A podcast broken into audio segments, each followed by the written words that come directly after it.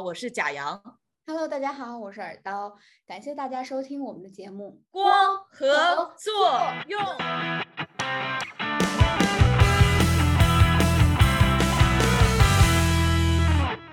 Hello，大家好，我们今天想要和大家聊一个大家听起来可能比较熟悉，但是认知上可能有许多错误的一种疾病，那就是传说中的多动症。其实多动症应该叫做注意缺陷与多动障碍，然后英文名简称为 ADHD。为什么想要和大家聊这个疾病呢？就是因为我前段时间又去看了一次专科医生，然后我被确诊为 ADHD 了。然后我的专科医生告诉我，我的抑郁症其实是由 ADHD 引起的。直到被确诊后，我自己本人才对 ADHD 有了一个比较正确的认知。我觉得，所以这个事情，嗯，比较可怕，因为 ADHD 又被称为精神上的艾滋病，所以，嗯，我个人觉得有必要可能。尽量多的向大家就是介绍一下 ADHD，然后消除一些大家传统意义上的错误的认知吧。我以前我觉得就是我自己可能困扰我自己，或者我一直觉得我自己可能不行的一些东西，就现在能 make sense，我现在能解释得通了，或者说我通过就是在确诊 ADHD 之后，你知道我以前不是说我特自卑嘛？感觉就是。呃，感觉自己什么都做不好，你知道，但我自从确诊 ADHD 之后，我就觉得没有那么自卑了。就是我给我的很多，就是我觉得对自己不满意的地方找到了一个借口，那个借口就是我的 ADHD。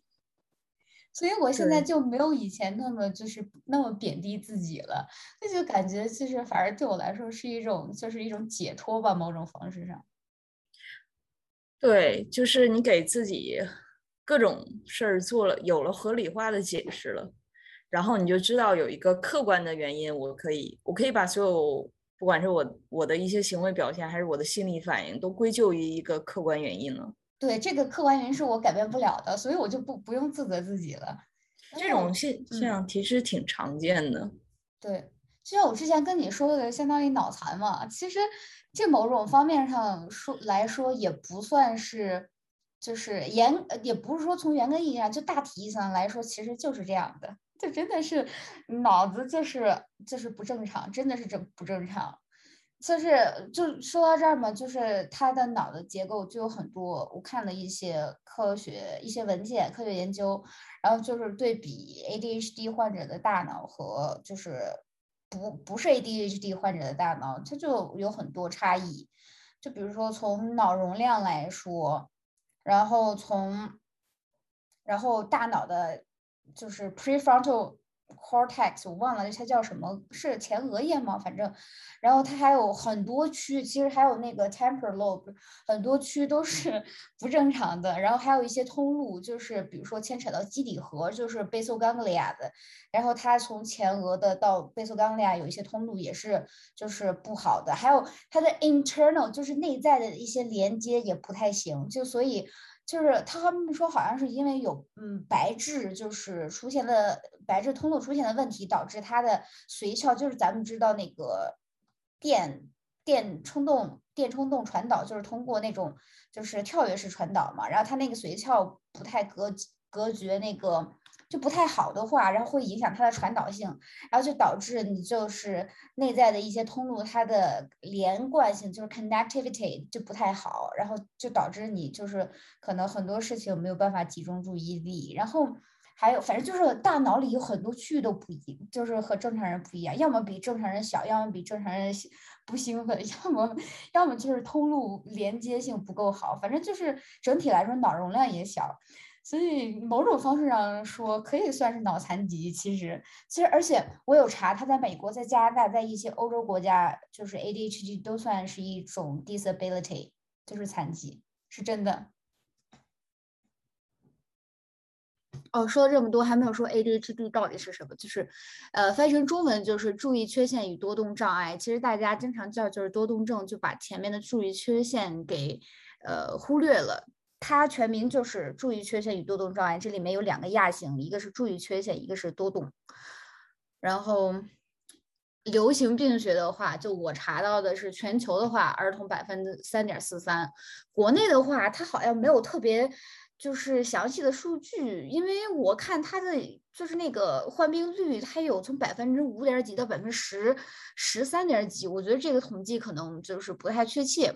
大概是百分之五点三到七点二左右，我不太确定这个数字是不是相对来说比较准确一些。然后有百分之五十的 ADHD 儿童患者或者少年患者会持续会把他们的这些症状持续到成年期，然后成年期的这些 ADHD 患者有百分之七十五的人患有至少一项的其他的精神障碍，就比如说抑郁症、焦虑症、双向情感障碍、人格障碍、解离障碍等等等。很多问题，所以就是其实它是，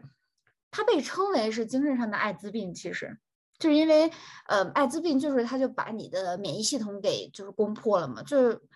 ADHD 被称作精神上的艾艾滋病，其实它就把你的精神给击溃了，就精神上的免疫系统给击溃了，所以你很容易共病其他的一些精神障碍。那 H ADHD 是一个能治愈的疾病吗？这个很难说，好像就是据说，我不太确定。据说是，就是如果有一些孩子，他是到成年期之后，他就没有这种症状，或者是这种症状减少了，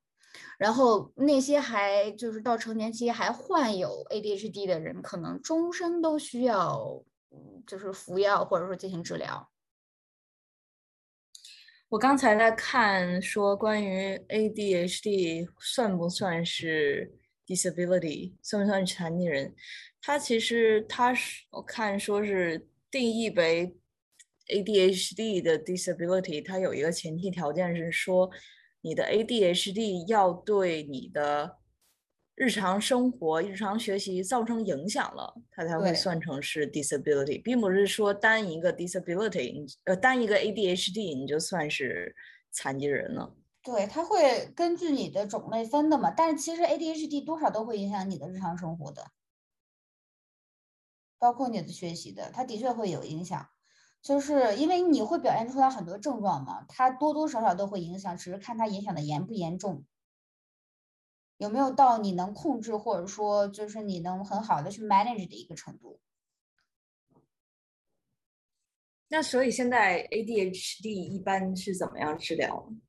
主要的现在治疗是药物治疗，当然也有很多其他的治疗嘛，就比如说，嗯，生物反馈治疗，他们就有用的那种是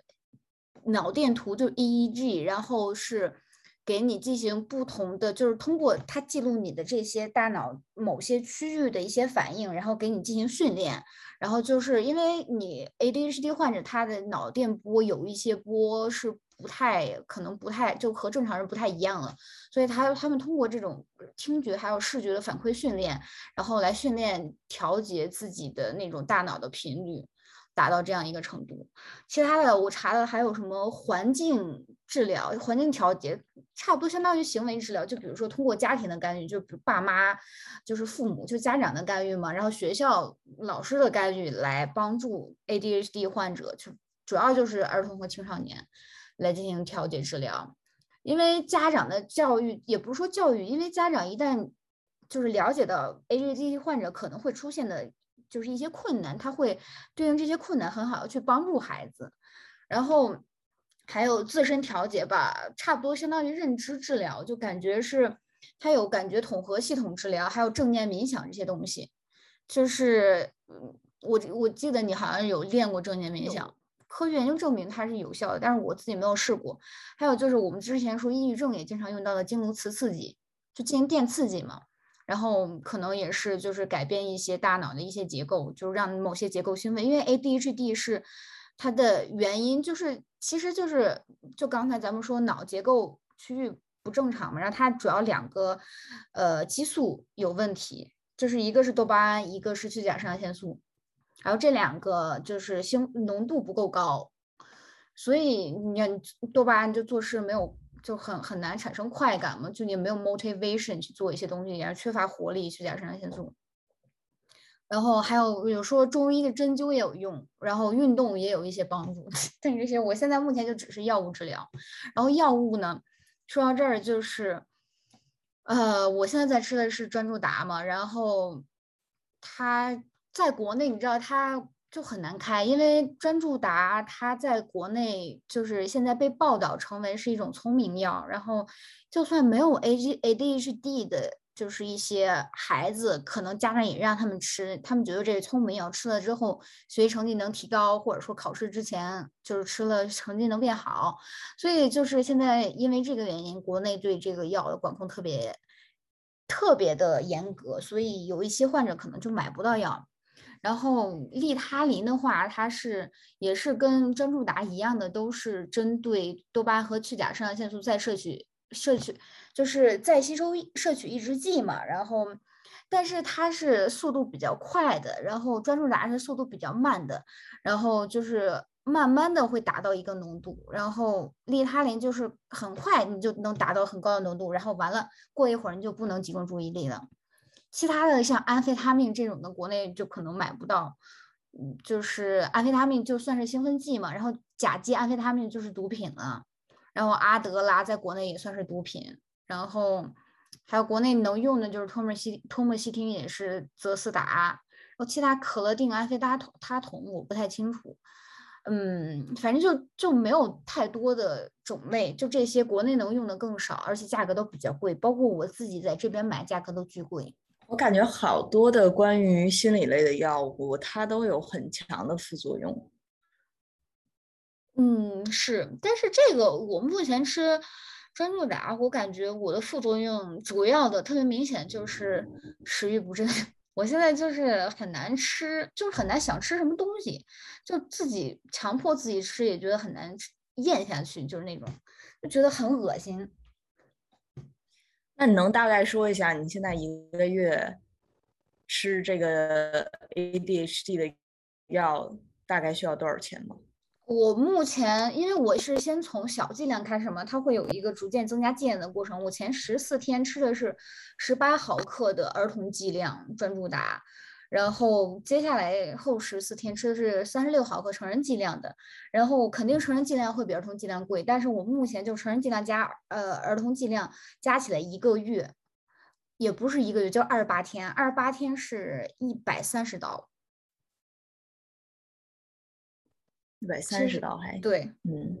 然后等到全都换成成人剂量的话，会更贵一些。那你的大夫有没有跟你说，大概下一步、下一阶段应该是会，他会根据你的一些症状，然后来给你判断是不是要增量还是减量，对吧？对，就是因为我现在刚换成成人剂量嘛。所以就我就目前没有觉得，其实我现在没有明显感觉儿童剂量和成人剂量给我带来的不一样。我唯一我吃的专注达，我觉得只有第一天我觉得特别好，接下来就没有太特别大的感觉了。第一天的时候我就觉得就很安静，然后就是那种很安静的感觉，就以前从来没有体验过的，然后还就是很有活力、有精力。然后接下来的时间再吃。专注达，或者说增加剂量二倍剂量之后，我也没有那种感觉了。那当时他是怎么给你诊断 ADHD 的？对，这个我也是我想说，你知道，就是我刚开始去看这个专科医生，是因为抑郁症的原因去看的他嘛。然后他就我过去了之后，我就他就让我先做量表嘛，他那个量表有很多，我觉得主要可能诊断抑郁、ADHD 还有双向情感障碍这些。可能还有自闭症，反正就是我做了很多量表，然后我交上去给那个前台的时候，前台在交给那个专科医生的时候，我听到那个前台说，就我这个 case 比较有意思，就他也不确定到底怎么回事儿，然后就是那个专科医生就让我去他办公室，我们俩就开始坐那儿聊嘛。他首先就先问我就是一个病史嘛，就是你什么时候开始？我先。我先打断一下，你这个专科医生指的是精神科医生？对，精神医生。OK，对。然后他就先问我病史，因为就是他想了解了解一下我的详细情况。然后我就开始跟他描述我的那那些抑郁症状嘛。但我觉得我可能当时有一个点引起了他的就是注意。就是我当时跟他说，我每天脑子里有特别特别多的想法，然后我经常会在自己脑子里跟自己对话，或者我经常自言自语。然后我说到这一点的时候，他就打断我，他就问，他说是就是你你有就比较什么感觉到不安，或者说你经常就是很难。呃，闲下来，或者说你经常会有一些其他，就反正问的那些问题就跟 ADHD 相关嘛。哎，他就还注意到，我在说话的时候，我就是手上或老是会有各种小动作，然后他就会问我，他说你会经常坐在那儿的时候，会你不能就是呃安静的坐很长时间吗？我说不会吧，应该。他说就是安静的坐在那儿，然后什么都不做，没有任何小动作。我想了一下，我觉得我说不太清楚，可能嗯不太好吧。我觉得我经常会做一些各种小动作，比如说咬指甲呀，或者说就是拍手啊，或者说反正就是抖腿啊这种。然后他说他说，但是他们前台的那个就是小姐姐就可以坐那一整天，就不做其就是不做这些小动作。然后他又跟我说，嗯。就是，嗯，反正就是，他就问我小时候嘛，就是问我当时，呃，成绩怎么样？然后我就说一般吧。然后，呃，他就反正详细问了我这些问题之后，他就说咱们现在先。针对抑郁症进行治疗，他说，但是我怀疑你是 ADHD。他说，我现在可能就是没有办法详细的给你解释清楚 ADHD 到底是什么样的一些症状。他说，我希望你回去去查询一些资料，然后去看一下 ADHD，然后回忆一下，因为 ADHD 它有一个非常明显的就是，它必须是要在十二岁之前就已经出现的症状，如果你是十二岁之后出现的就不算。然后它是有一个这样一个界定，我觉得可能这个界定化的我不确定为什么要十二岁之前，但是就是如果你是成人之后出现的，我觉得可能就不能划分划分为 ADHD。所以他说让我回忆一下小时候，或者问一下我的父母我小时候的一些症状，然后怎么样？然后所以当时我就回去，我就去 YouTube 上看一些关于 ADHD 的介绍，然后查一些资料，我觉得哇，跟我有一些就真的好像好像好像，然后我。但是我当时就觉得很像，之后我我就觉得你觉得很像，比如说有啥例子？呃，就比如说我这总结的有很多，呃，就比如说，首先这这个也是我觉得可能大家都会有，就是你拖延嘛，就很拖延，就是你很难开始做一件事情。就比如说我刚才跟你说的考驾照，我拖了几年我都没去考，然后而且就是他。比如说，就算我是是我感兴趣的，我可能也会很难去开始。就比如说，其实我对咱们做的这个播客也挺感兴趣的，但是咱们两期每两周更一期嘛，然后每次准备就是这些查这些资料，我都是在呃快要录制的之前才去做这些的。就是虽然我对它有兴趣，但我也是在就是必须要哦马上要开始了，那我想到哦可能没有时间了，我才去做。前天前些天我就算有时间，我也不去做。然后就是，嗯，我就觉得我就是经常会需要有一个人去逼迫着我，如果没有人去逼我的时候，我就没有办法去自己做很多事情。然后，嗯，但有人逼我，给我压力很大，我也会崩溃。所以就比较就是，反正就是就没有一个适中的一个程度。还有就是跳跃性思维，就可能我不知道你有没有在观察到我跟你聊天的时候跳跃性思维。但是我自己独处的时候，是真的非常非常跳跃性的思维。我可能就比如说，我自己在想到一句话，或者是看到一个词儿、看到一个东西的时候，我在看到它一瞬间，我能联想出来好多，嗯，大家可能会觉得根本不相关的东西，或者是后来就从一个东西联想到另外一个东西，再到另外一个东西，可能十几分钟过去了，我突然想到，哎，我刚才在想什么？我就发现这里我最开始想的东西和我最后想的东西完全没有任何关系，就经常这样，然后。还有就是，比如说，很明显就是我想要做一件事，比如说我说哦，我现在可能要开始整理东西了，然后我开始整理东西的时候，我发现哎。我是不是没有该洗衣服没有洗了？然后把衣服送上去洗，洗完之后继续整理东西。现在哎，是不是我该喝水就得烧点水啊？然后就开始烧水。就是我打算做一件的事情的时候，我会衍生出来很多很多其他事情。然后这样我打算做的事情就没有做，然后去做很多其他就本来没打算去做的事情。然后到最后发现哦，我打算做什么来着？忘了，就经常会这样。然后。呃，还有就是白日梦嘛，我从小就是 白日梦做的特别多，就是我就经常会，就脑子里就是停不下来的那种感觉，要么就是一直在跟，呃自己对话，要么自己在想各种各样的情况、各种各样的场景、各种各样可能发生的事情和不可能发生的事情，就就是没有完，就还有各种就是特别荒诞的一些想法，或者说就反正就是可能在脑子里把自己各种人格，就各种可能嗯跟自己不相符的人格都想过了一遍，就那种的。然后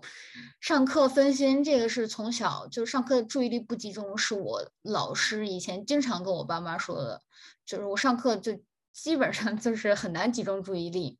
然后老是自言自语，我不知道，就是但是我可能跟你在一起的时候也没有经常会自言自语，但是我自己的时候就特别，我觉得这个是很困扰我的一个东西，你知道吗？就是我自己独处的时候。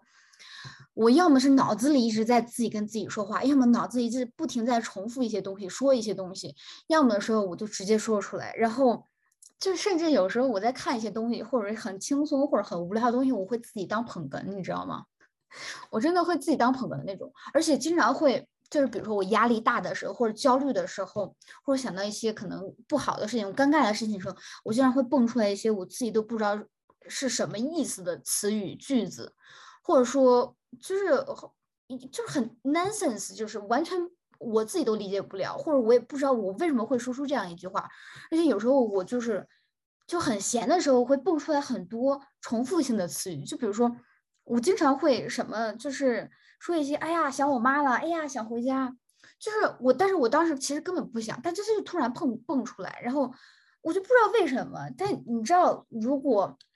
有其他人在的话，我会克制；没有其他人在的话，我会经常会这样，然后会有各种怪声，你知道吗？我自己会做。我其实我自己也很早就注意到这个问题了，我就觉得就可能还好，不要只要不在其他人面前表现出来就还好。但我自己的时候就很就就会有的时候搞到我自己都会觉得，哎，我怎么这么奇怪？所以我觉得就这一点，就是在我知道我是 ADHD 之后就很 make sense 了。然后还有就是。我说话不经过大脑，我觉得很很多情况就是这样，就包括我以前跟我导师聊天，我就 说很多就是不该说的东西，我就有跟其他人说话也是说很多不该说的东西。就是我其实我在想说话的时候，我大脑其实转的很快很快很快，我就没有想哦该说不该说，我就啪一下就说出来了。嗯，就是所以就导致我 就很多事情有时候说一些不该说的话，我说完之后我又就会觉得后悔。然后还有一点就是，不知道你有没有注意到，其实我很很喜欢就是抢别人的话。你你有你有这种感觉吗？你感觉我是很喜欢抢别人说话，跟别人抢人说话吗？我觉得还好哎，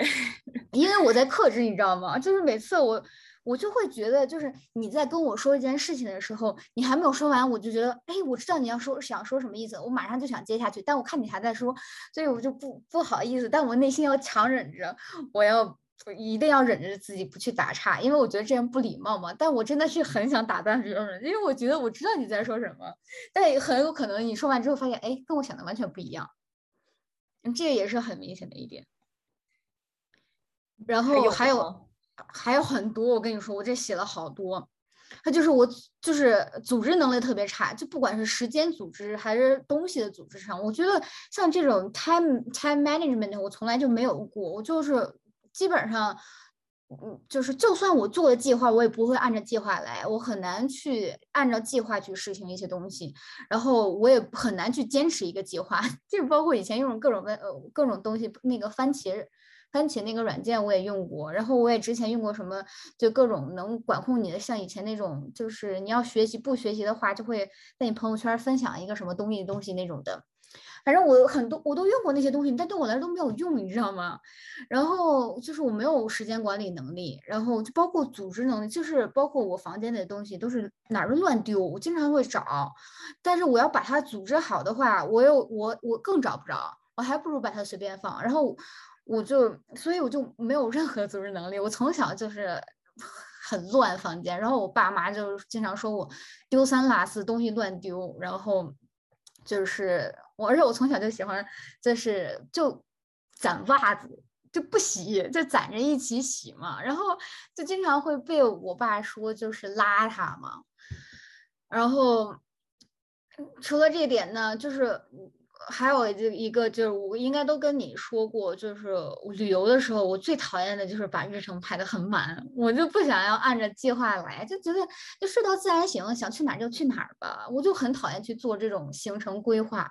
但是我会提前去查信息，看一些哪些哪些地方需要去，但我不会就是把这些时间都固定好，就想哪天想去这个，想去那个才会去。我觉得这是我比较喜欢的一种旅游方式。然后就还有什么吧，比如说哦，拖延刚才说的就不注意细节。嗯，我记得就是。之前经常会有人说，就比如说我跟他一起走路的时候，他会说：“哎，你看那个帅哥怎么样？刚才那个帅哥长得很好看，怎么的？”我说：“啊，刚才看什么了？”就是大家经常会跟我提到路上，就我们走路的周围的时候碰到什么有意思的事情，或者说比较好看的人呢，或者或者说有比较怪的东西，我基本上都没有注意过。别人跟我说的时候，我就啊。没有啊，我没看到呀，没有注意到。我经常会这样，就是很难去注意周围环境或者不注意细节。包括我从小考试也是，哇，就是经常被我妈骂。小时候考试经常会因为就是口算一些需要笔算的题，我口算结果算错，然后最后导致就是很多低级错误。包括我现在也会经常，比如说我做一个海报，然后就是我检查了三四遍，我都发现不了。就是嗯，特别明显的错误问题，包括我当时写毕业论文的时候，我老师改着改着，他就把我的那个论文交给旁边一个就是本科生去帮我改拼写错误、语法错误，就特别简单的语法错误。然后我我自己写的时候完全发现不了，我检查的时候也看不出来。然后还有就是我基本上静不下来，我就是我就算我闲的时候，我也要去想一些事情。我一旦什么都不会想的时候，就开始发慌。就特别慌，就特别焦虑，然后就是，嗯，还有就是一直觉得没有 motivation，就做很多事情没有动力。然后我又又是又不是那种能喜欢平淡或者说一成不变的那种，我又喜欢追求刺激，然后又喜欢新鲜感。然后我最讨厌的事情就是背书、背单词。你知道我那个 GRE。就是它是 简简直，我当时开始背的时候是我的噩梦，最后我也没有坚持下去嘛。就我最讨厌的事情就背单词，从小到大，就包括上英语课要背单词，我想到这种事情就头大，就是我最讨厌的。然后还有就是，你知道我我以前喜欢，我好像从初中开始特别喜欢看网文，到高中结束看了六年网文，然后我觉得就是我当时就是上瘾了，就是不知道，反正就是上瘾。看上瘾了，其实他们都大多数大多数都类似，但就是上瘾。而且我觉得我在看这些网文的时候，它有一个好处就是什么？我可以一目十行，就是你看的特别快，然后你也不需要注意细节，而且你也知道它剧情会怎么发展。因为它这些网文就很多没有什么特别，没有什么营养，你不会少看了一行，你就会就是不了解剧情了。所以就是对我来说也很快能就达到那种满足我的就是。短暂的一种满足感的那种需求，然后还有就是做事情三分钟热度，然后就是我可能会有感很多。看起来我觉得感兴趣的事情，然后就哇，这个好有意思，然后开始做一些，比如说，呃，很快我就想要去做一些 research，或者说去查一些相关的东西，看一会儿觉得，哎呀，就这样，然后就再也没有坚持下去过。我从小就是这样，然后就做事三分三分钟热度，也是被我妈经常说的，然后就是没有真正坚持很长时间坚持过一件事情，做事容易就是虎头蛇尾，然后还有就是我从小。就是手脚笨拙，就是体育不行吧？我觉得小时候做广播体操，体操学广播体操的时候，我觉得好难呀！你知道，觉得就手脚不协调。包括我之前跟 Kim 去上一个尊巴那种课，我觉得大家都跳得很好，我怎么学就学不会，老是同手同脚那种。还有就是，比如说我做作业的时候，或者写东西的时候，或者比如学习的时候，我必须得听着听着东西，特别是听那种节奏比较快的音乐。然后，但它不能有歌词，或者它有歌词我听不懂。所以为什么我喜欢金属乐？就它金属乐，它就是一般那种像那种极端金属，它节速度都比较快。完了之后你也听不懂他在唱什么。这样的时候就能够帮助我安静的学习。然后还有一个就是，我从小到大就不是一个早睡早起的人，就很难早睡，很难早起。还有，嗯，就是我在比如说。想，我就要想说，就是可能社交方面，就是我在跟别人聊天的时候，其实如果我说到我感兴趣的话题，我能巴拉巴拉巴自己一个人说很久；如果说到我不感兴趣的话题，我就开始敷衍。我可能觉得没有意思，但是可能有时候出于礼貌的情况下，就只能去尬聊，这也不热情。然后就可能对方有时候也会发现我就是那种可能没有兴趣继续聊下去那种感觉。然后我觉得我有时候是共情能力很强，但有时候就很缺乏共情能力。比如别人跟我说一件事情，吐槽一件事情。我就会觉得，哎呀，这算什么问题呀？然后或者别人跟我说一件他觉得心里就觉得难过的事情，我就感觉，哎呀，这也有难过吗？就是我可能很难去共情，所以也很难去安慰别人。然后我经常特别没有耐心，我就是那种，就是别人跟我就是说吐槽什么东西啊，我很快就觉得没有意思，就想就想内心就觉得厌烦的那种。然后而且我特喜欢跟人打嘴炮，特喜欢争执。你以前都说我。就是非要口头上争个输赢，我就是必须，就是我知道我和你的观点可能就是不一样，咱俩的立场不一样，我就非得跟你争个输赢，我就得跟你争论一番。就是我不知道，我知我能意识到我这个缺点，但我就是控制不了我自己去想要去跟别人争个输赢。然后反正我能想到的就目前差不多这些吧。但是我觉得很多它应该也不属于算是 ADHD 的 症状了。就是这些是你看见的跟 ADHD 有关的症状了，已经是。就是有些可能是有关的，就是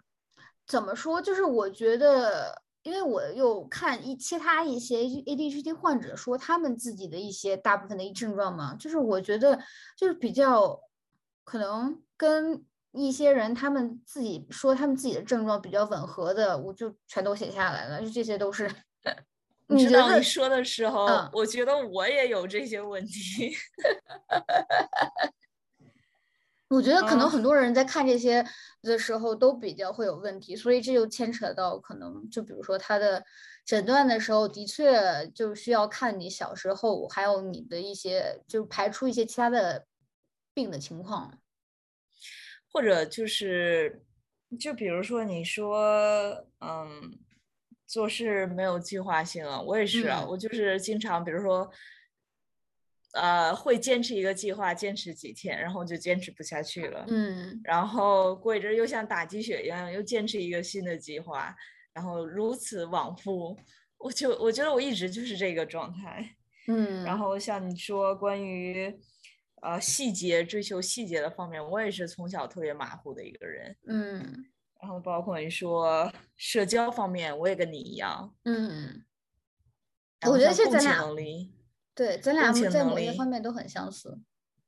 像共情能力也是，比如说我特别能理解你说的关于共情能力，就比如说可能身边的一个朋友跟我吐槽他身上的一些事，我会觉得。我很难 relate 到他这件事里，所以我也特别不会安慰人。嗯，但是另一方面，比如说我看见新闻事件里，看见一些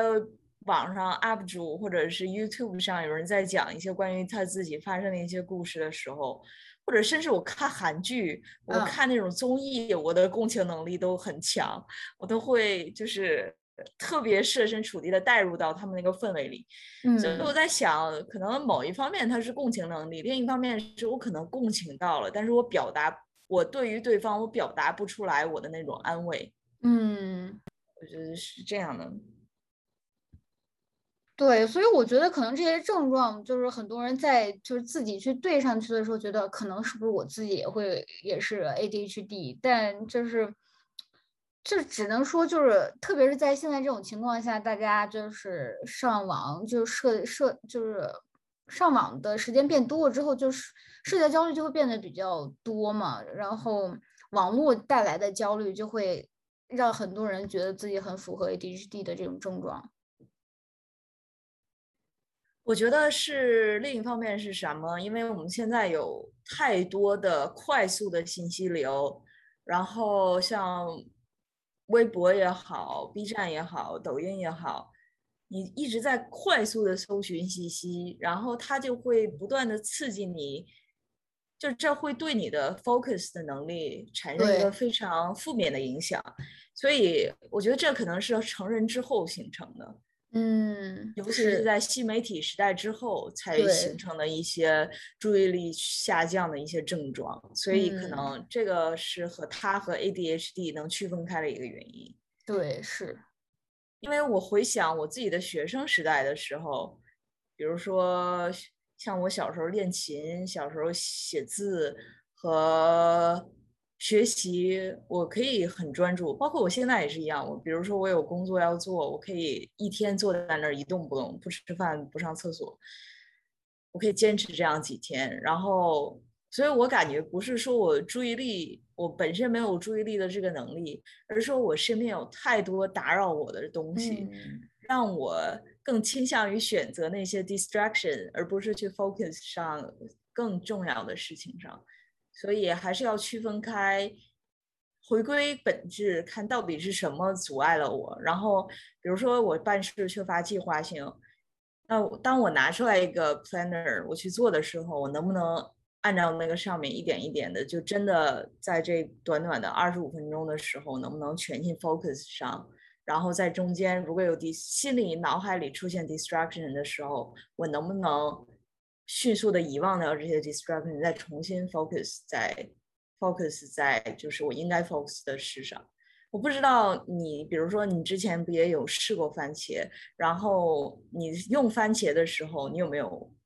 什么使用感受？你有没有会觉得说，我就真的特别难专注在这个时间上？还是说你觉得我是可以克服一些分心的因素的？哇，你知道我用番茄，你知道之后它就。番茄那个 app，它就变成了我压力特别大的一个来源。就是比如说，我当时用它的原因，就是我想要每天读一会儿书。然后就刚开始，我要按照这个，它铃一响，我开始去读书。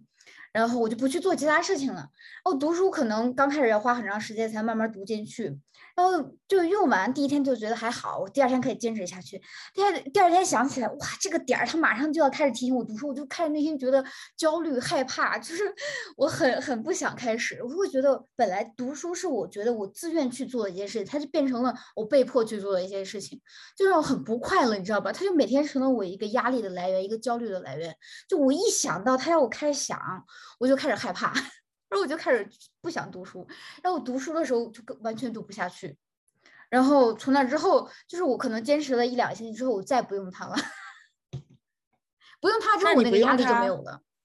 然后你也可以专心的看书。倒也不是，我没有每天坚持看，但是我可能会就是一两天，隔一两天看，隔一两天看那种，不会就是按照每天必须要做。它不是我每天必做的东西，我也不会每天都想着要去做它。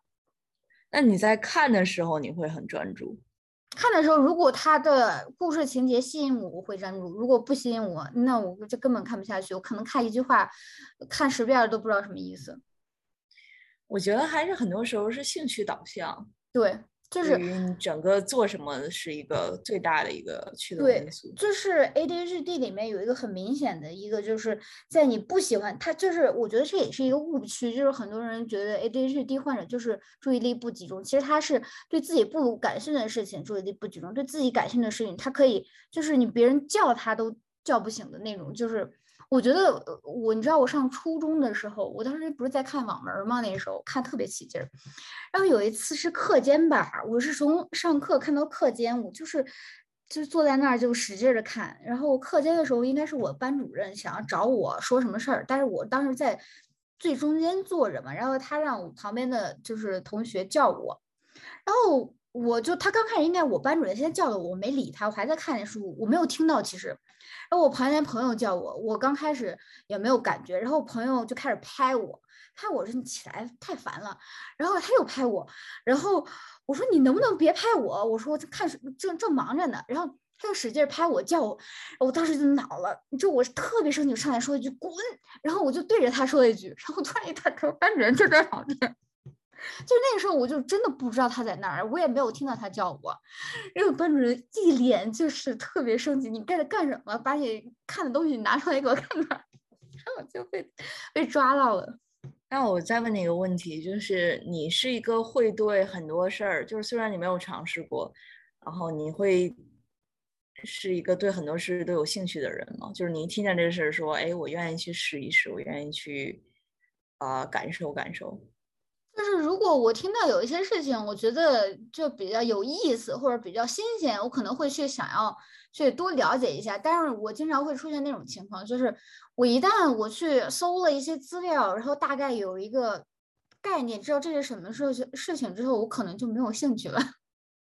就不会再继续深挖下去了，就是很难，就是对一件事情很难保持长时间的兴趣。我刚刚就在想说，你是说你会对你很感兴趣的事情有很大的专注，但会不会有的时候你会，因为你知道你只会对你感兴趣的事情产生专注，所以你就会带有一定偏见的去排除掉了很多事情了，所以让你能够值得你去专注的事情就越来越少，越来越少。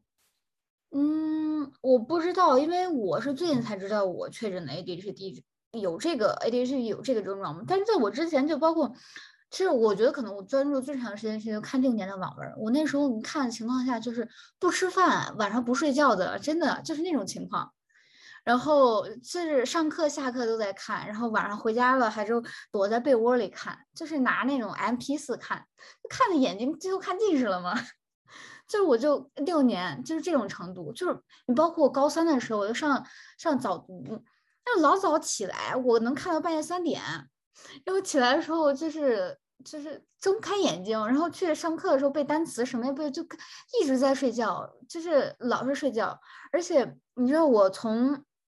从小就是上课就不安分嘛，我到高三的时候，我上课还就是经常因为跟我。同桌老聊天，最后被我英语老师告诉我班主任，把我调到了第一排正中间的一个位置。然后我就坐在那儿继续跟别人聊天。上自习课的时候，就是就是我，反正我从小就是课堂上就就就是一个不安分的人。因为我就在听了你说各种各样的症状之后，我就我就在想，跟我我我就觉得跟我有什么区别？然后我就在想。其实真的很难去区分说 ADHD 和呃日常生活里我们会有的一些逃避的行为，一些不专注的行为的区别。对，所以我就可以跟你就是说一下，就是呃现在诊断的方法主要就还是靠就是就是 DSM 五的那个精神手册嘛，然后主要是通过这个就是你自评量表。然后完了之后，在医生跟你问诊，就包括了解你的家庭病史、你的病史，然后还有他跟你对话注意到的一些东西，然后还有对你其他一些病的排除。就比如说我刚说 DSM 五里面有几条，就是你看你你看你自己有多少满足。其实我觉得应该很多，你会觉得你自己很相似的。其实我自己翻译过来，我觉得可能表达不太清晰。就是它有分成两个嘛，一个是注意缺陷，一个是多动障碍。注意缺陷里面，就比如说。粗心大意，呃，或者说不注意细节，你这个会有，对不对？难以集中注意力，你也会有。然后我跟你这个也不是难以集中注意力，我倒不会，我会很快的去集中上一件事儿。但是让我开始去集中注意力，这个部分是难度比较大。然后还有就是我在，比如说咱俩在直接讲话的时候，我就可能看起来可能就跑神儿了那种的。然后还有就是很难根据指导进行完成任务，就是很难进根据规划计划，根据这些东西去按按照这些东西走去完成任务。有点儿，还有组织能力差，就包括时间管理啊，还是其他的一些组织事务的一些能力都很差。还有就是拖延，还有丢三落四，特别容易分心。呃，工作记就短期记忆差。什么叫工作什么？工作记忆，也就是短期记忆，就是 short memory。哦，我觉得我记忆力还是不错的。然后这是第一个，你觉得你有几个符合？大部分吗？呃，我觉得粗心大意是有的。嗯。然后组织能力差有点儿。嗯，你是按照几分打分啊？零就是不，我不是，我就看你有几项符合。比如说，我现在再重重新跟你说一遍，就是粗心大意或者不注意细节，这是一个，你觉得你满足吧？嗯，难以集中注意力，这个没有。直接跟对方讲话的时候，你可能就跑神儿了，看起来没有在听你讲话。这个应该没有。然后很难根据指导完成任务，组织能力。我我我在想，这个很难的定义是什么？就是说是我一点儿都没有办法，还是说就是基本上大部分情况下都不能的？哦，那这个没有哦，那就还是现在还是一个组织能力差。这个有，我觉得我组织能力很差。拖延有，对，丢三落四也有，对，四个。呃，然后容易分心，记忆差，这个没有，那就是四个。然后其实他在这他这两项嘛，这是第一项，第一项里面他要达到，其实要首先要满足。是成人的话，要五个或至少五个或者五个以上，然后儿童的话是六个或者六个以上，而且，呃，持续至少六个月。我都觉我觉得我持续一辈子了。哎，对，然后持续六个月以上，而且是在你十二岁之前就有的。哦，要十二岁之前。对，不是你现在，是十二岁之前就有的。我觉得我十二岁之前还是可以的。对，所以就是。而且这些症状存在于两个或者是更多的场所，就是你可能你自己在家里是这样，你可能你在外面不是这样了，但是你必须得是你，比如你在家这样，在学校也这样，可能在其他地方也这样。那我就不太符合了。对，而且呃，除了这一个以外，第二个就是多动障碍。它是比如说，就是难以维持静态，就比如说你手脚停不下来呀，然后嘴巴停不下来，就巴拉巴拉巴拉说话嘛。我喜欢抠手指甲。就是你你会就我不是说就是你需要你安静坐着的时候，你会就是能够安静的坐下来吗？嗯，这个是可以的。那就不算。但我喜欢就是比如说偶尔抠手指甲，然后摸脸。推眼镜儿、扎眼睛，我这些我会很习惯去做。嗯，然后需要久坐是难以久坐。嗯，这个没有。然后很难安静的参与休闲活动。安静的参与休闲活动。休闲活动就就那些，它就是比如说呃一些放松的一些活动，或者游戏啊之类的体育活动啊这些东西，它不是一竞赛类的什么。很难安静的去参加，为啥要安静的参加这类休闲活动？就是不是那种，呃，也就是需要你参加做一些游戏的时候，有一些游戏，比如说像什么，呃，需要你安静下来的游戏的时候，你就安静不下来。哦，没有。然后，嗯，还有就是静不下来，就一直要做一些事情。没有。然后你内心像觉得像有马达驱动你一样，有马达驱动我？对，就是你就觉得你就我一直做什么事儿是有别人赶着我做，还是就是一直要马达？就不管就不能停下来，一直要做一些事情，就算这些事情没有什么意义，我也要去做它。那没有没有，就是你就感觉你内心有一个马达驱动你要去做很多事情。我倒希望有。然后还有就是过度表达。呃，就是说，很多时候我说的并不是我内心想的吗？不是，就是像我这样经常说有些自言自语，不拉不拉，说一些没有意义的话，就这种的。我会自言自语，但是不会一直跟自己自言自语。然后很难去排队。哦，没有。然后可以排队。经常打扰或者是打断别人。这个应该也没有。所以就是就是也不那什么嘛。然后除了你这些全都要十二岁之前出现，然后成人的话五个或五个以上持续六个月，儿童的话六个或六个以上持续六个月，然后存在这些症状同时存在于多两个或更多的场所，完了之后而且要排除一些能够解释这些症状的躯其他的一些躯体症状或者是情况或者说精神问题，就比如说嗯有可能甲状腺激素会导致你这样。就甲甲呃，然后甲状腺异常嘛，然后你排除这个，就比如说我当时做了血检嘛，然后包包括你有睡眠障碍，也可能会产生这些情况，比如说你有铅中毒啊、物质滥用障碍啊、心境障碍啊，然后焦虑障碍、人格障碍、解离障碍、学习障碍、发育障碍、发育变异、自闭症，还有癫痫发作这些都要排除掉。然后这些的话，如果不能解释，呃，你有这些。就是这，如果你患有这些病，但是还是不能解释你会有些奇怪的和 ADHD 相符的症状的话，那可能就需要考虑你是不是 ADHD。所以我当时医生在跟我诊断的时候，他就是排除了这些，因为我当时去就是诊断抑郁症的时候，就做了一个特别全面的一个身体的检查嘛，血检什么都排除了一些可能会发生的疾病。完了之后，又根据那个 DSM 五的那些手册，发现我就就很符合那些。然后当时是确诊了抑郁症，但是我有一些问题，就是是抑郁症可能没办法解释的，所以那个医生去考虑了 ADHD 这个可能，就因为我有一些症状，因为 ADHD 和抑郁症有很多共同的点，但是我有一些是 A 是抑郁症解释不了的，所以医生考虑了 ADHD，然后我就发现我比较符合这个，然后也问了我家庭病史，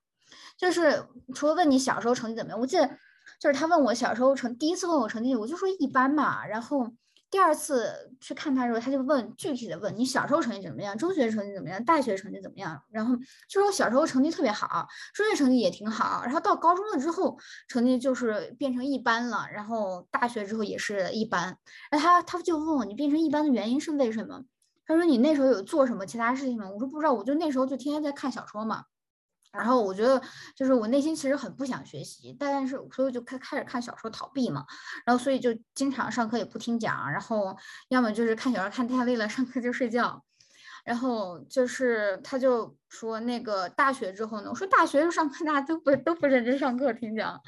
然后而且我也就是可能就是也不是很认真，所以反正就变成这种情况嘛。而且我又突然想起来，就比如说。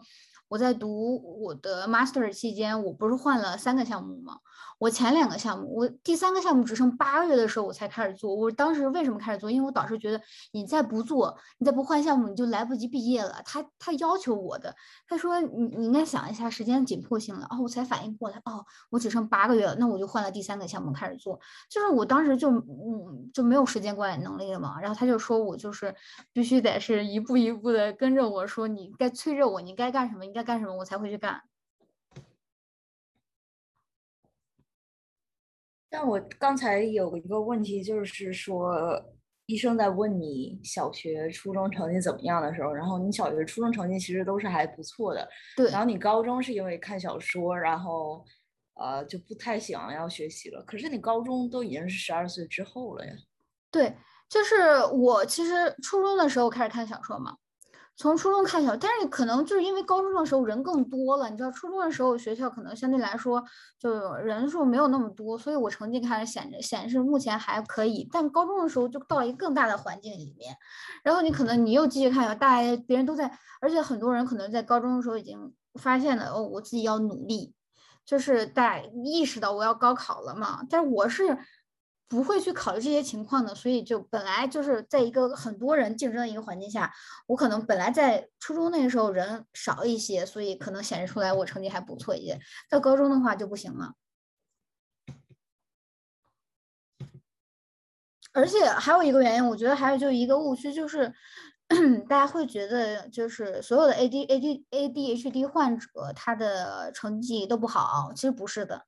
就是 A D H D 患者他。就是虽然当然普遍来说，大家可能都会就是脑容量比正常人小一些，然后可能在智力方面或者也不是说智力方面，反正就是也不能集中注意力，所以学习成绩可能也不好。然后所以大家可能会普遍觉得 ADHD 患者就是成绩很差，其实但也有成绩很好的，他有 ADHD 患者成绩也特别好。然后爱因斯坦其实就是 ADHD，他虽然成绩不好，但他很厉害。你刚才说医生是发现你的一些症状是抑郁症解释不了的，对，所以他觉得有可能是 ADHD。那这几个抑郁症解释不了的具体的症状，他有跟你说是什么吗？就比如说，他就觉得就是抑郁症的话，可能有时候会反应比较慢吧，或者说别人觉得你明显跟你交谈的时候，你思维迟缓，说话慢。但我就基本上就是一直巴拉巴拉巴拉说个不停，然后语速特别快。你有没有出现那种就是思维特别迟缓的情况？除非是我不太想要去听别人在说什么的情况下，我不知道在说什么，我就开始应付。但如果我就是知道要什么事情，我不会那种就是速度就不会那种明显的思维迟缓。而且我当时其实我觉得最主要就刚开始我跟他提到，我就是脑子里一直在就是就是一直在说话。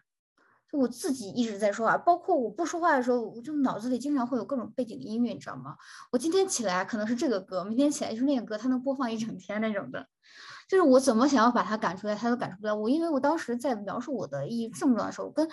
呃医生说到这点，这点引起了他的注意，然后他又注意到我就是老是会有跟他，包括跟他聊天的时候，就不拉不拉各种小动作，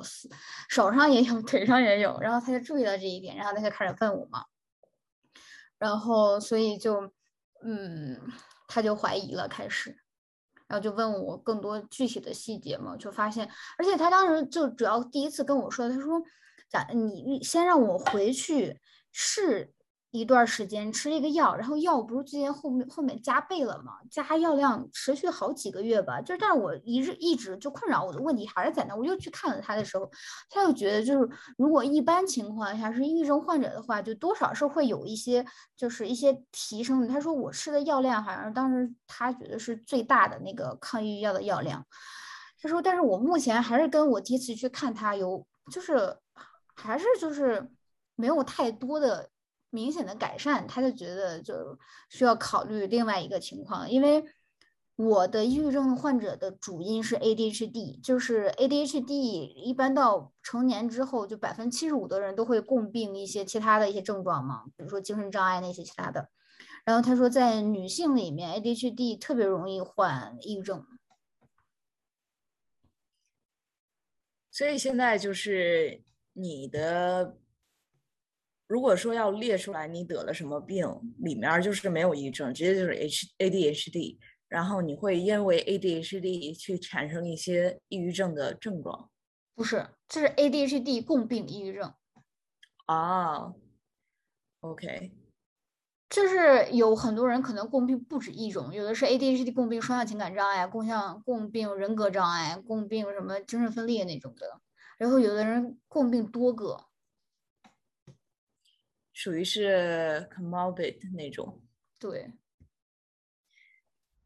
抱歉，这期节目我们又聊的时间有点长了，所以还是需要分成两期，上下两期，我们还是同时会发出。如果您还继续有兴趣，欢迎您继续收听下半期，谢谢。